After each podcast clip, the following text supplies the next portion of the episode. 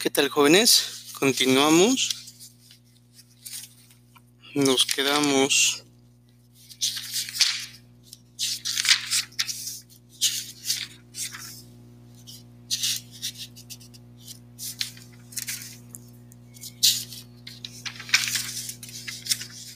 en la parte de España.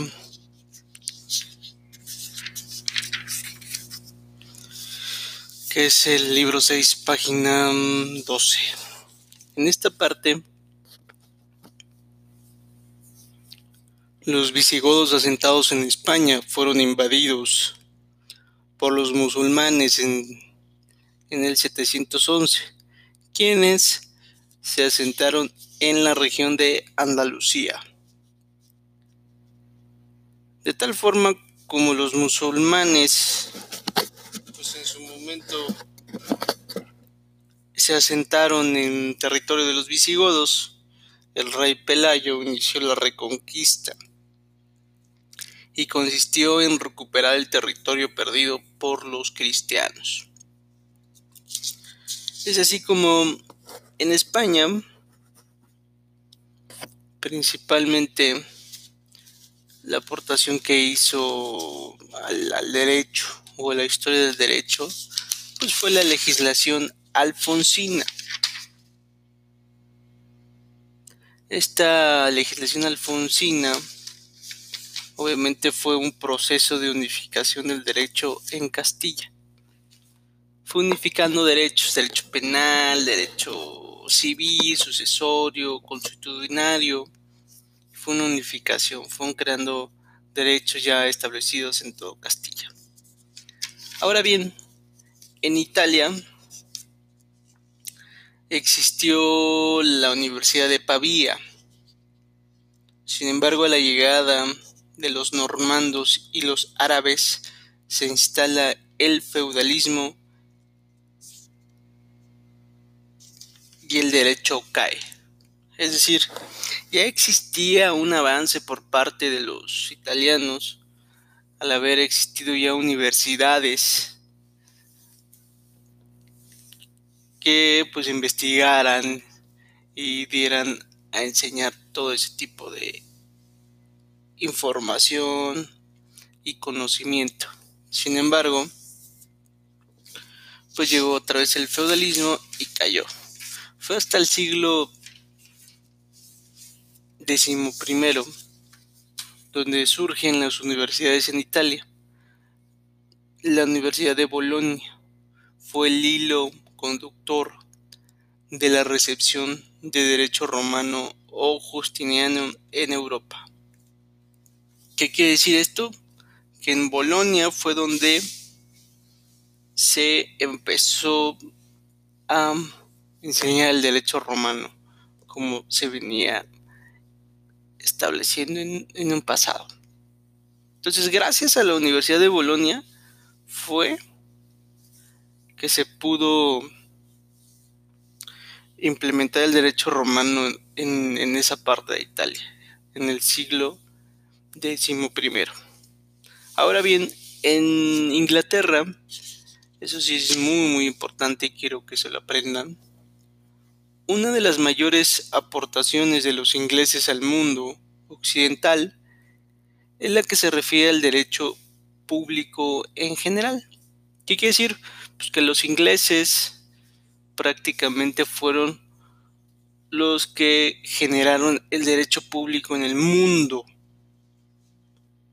¿Y qué quiere decir esto? Bueno, no sé si ustedes lo sepan, pero se los voy a decir.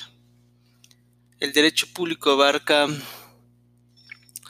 el derecho administrativo, el derecho legislativo, el derecho agrario, em, el derecho fiscal, el derecho ambiental, el derecho aduanero. Bueno, hoy en día son muchas ramas, pero en inicio fue el derecho administrativo, el derecho legislativo.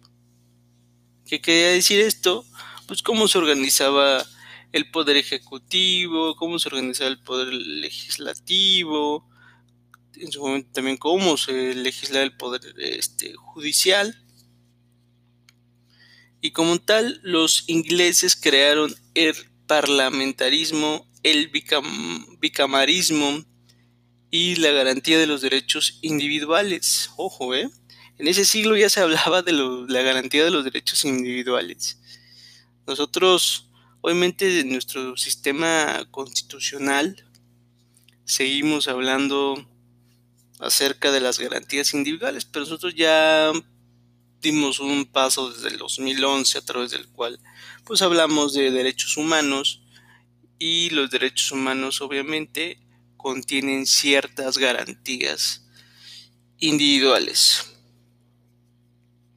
Ok, también establecieron ciertas teorías sobre el control del poder judicial sobre la actividad legislativa. ¿Sí? Entonces, Inglaterra, recapitulando, instituyó el derecho público en general. Eso es muy importante porque en nuestro país, en México actualmente, pues está el derecho público, ¿no? Que a su vez está la constitución, las constituciones locales, em, que existe un poder legislativo, que existe un poder ejecutivo, que existe un poder eh, judicial. Y gracias a los ingleses fue que principalmente llegó el derecho público al mundo.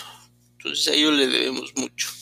Y las garantías individuales, que si bien nuestra mm, constitución abarca de 1900... Em, ver, es 1910, se los confirmo.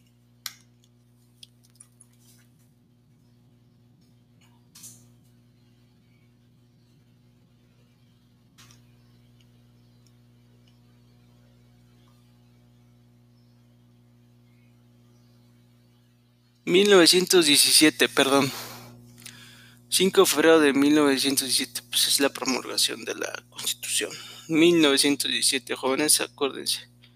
Pero obviamente, siempre, siempre han existido, desde esa época hasta ahora, han existido muchas reformas, muchos parches, muchas adecuaciones. Que hoy en día todos los mm, especialistas en derecho constitucional o en derecho público establecen que pues debe promulgarse una nueva constitución. Yo creo que a eso vamos pronto.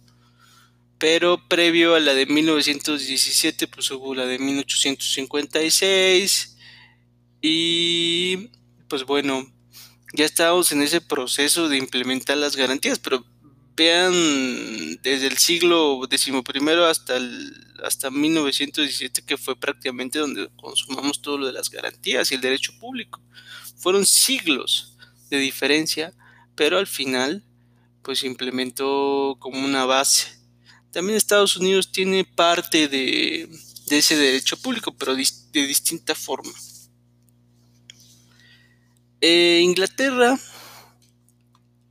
en 1215 nace la protección del hombre que posteriormente sería recogida en todas las constituciones liberales y más tarde sociales. También en Inglaterra nace la institución del jurado. ¿Sí? Entonces, prácticamente en la Carta Magna de 1215 en Inglaterra fue donde sucede la creación de los derechos humanos, sin saberlo, ¿no? Y nace también la figura del jurado, que hoy en día se ocupa en Estados Unidos, donde hay un grupo de ciudadanos que deciden sobre los hechos y al final deciden si es culpable o no una persona. ¿Sí? Entonces esas fueron las aportaciones principalmente de Inglaterra, creo que lo deben de tener en cuenta respecto del derecho público. Eso va a venir en el examen, ¿eh? acuérdense. Porque, pues bueno, se implementó las garantías individuales, se imparte los derechos humanos, y también se implementó el jurado que hoy en día pues sí está vigente tiene alguna duda, por favor, coméntenlo en el chat y seguimos avanzando. Nos quedamos en la página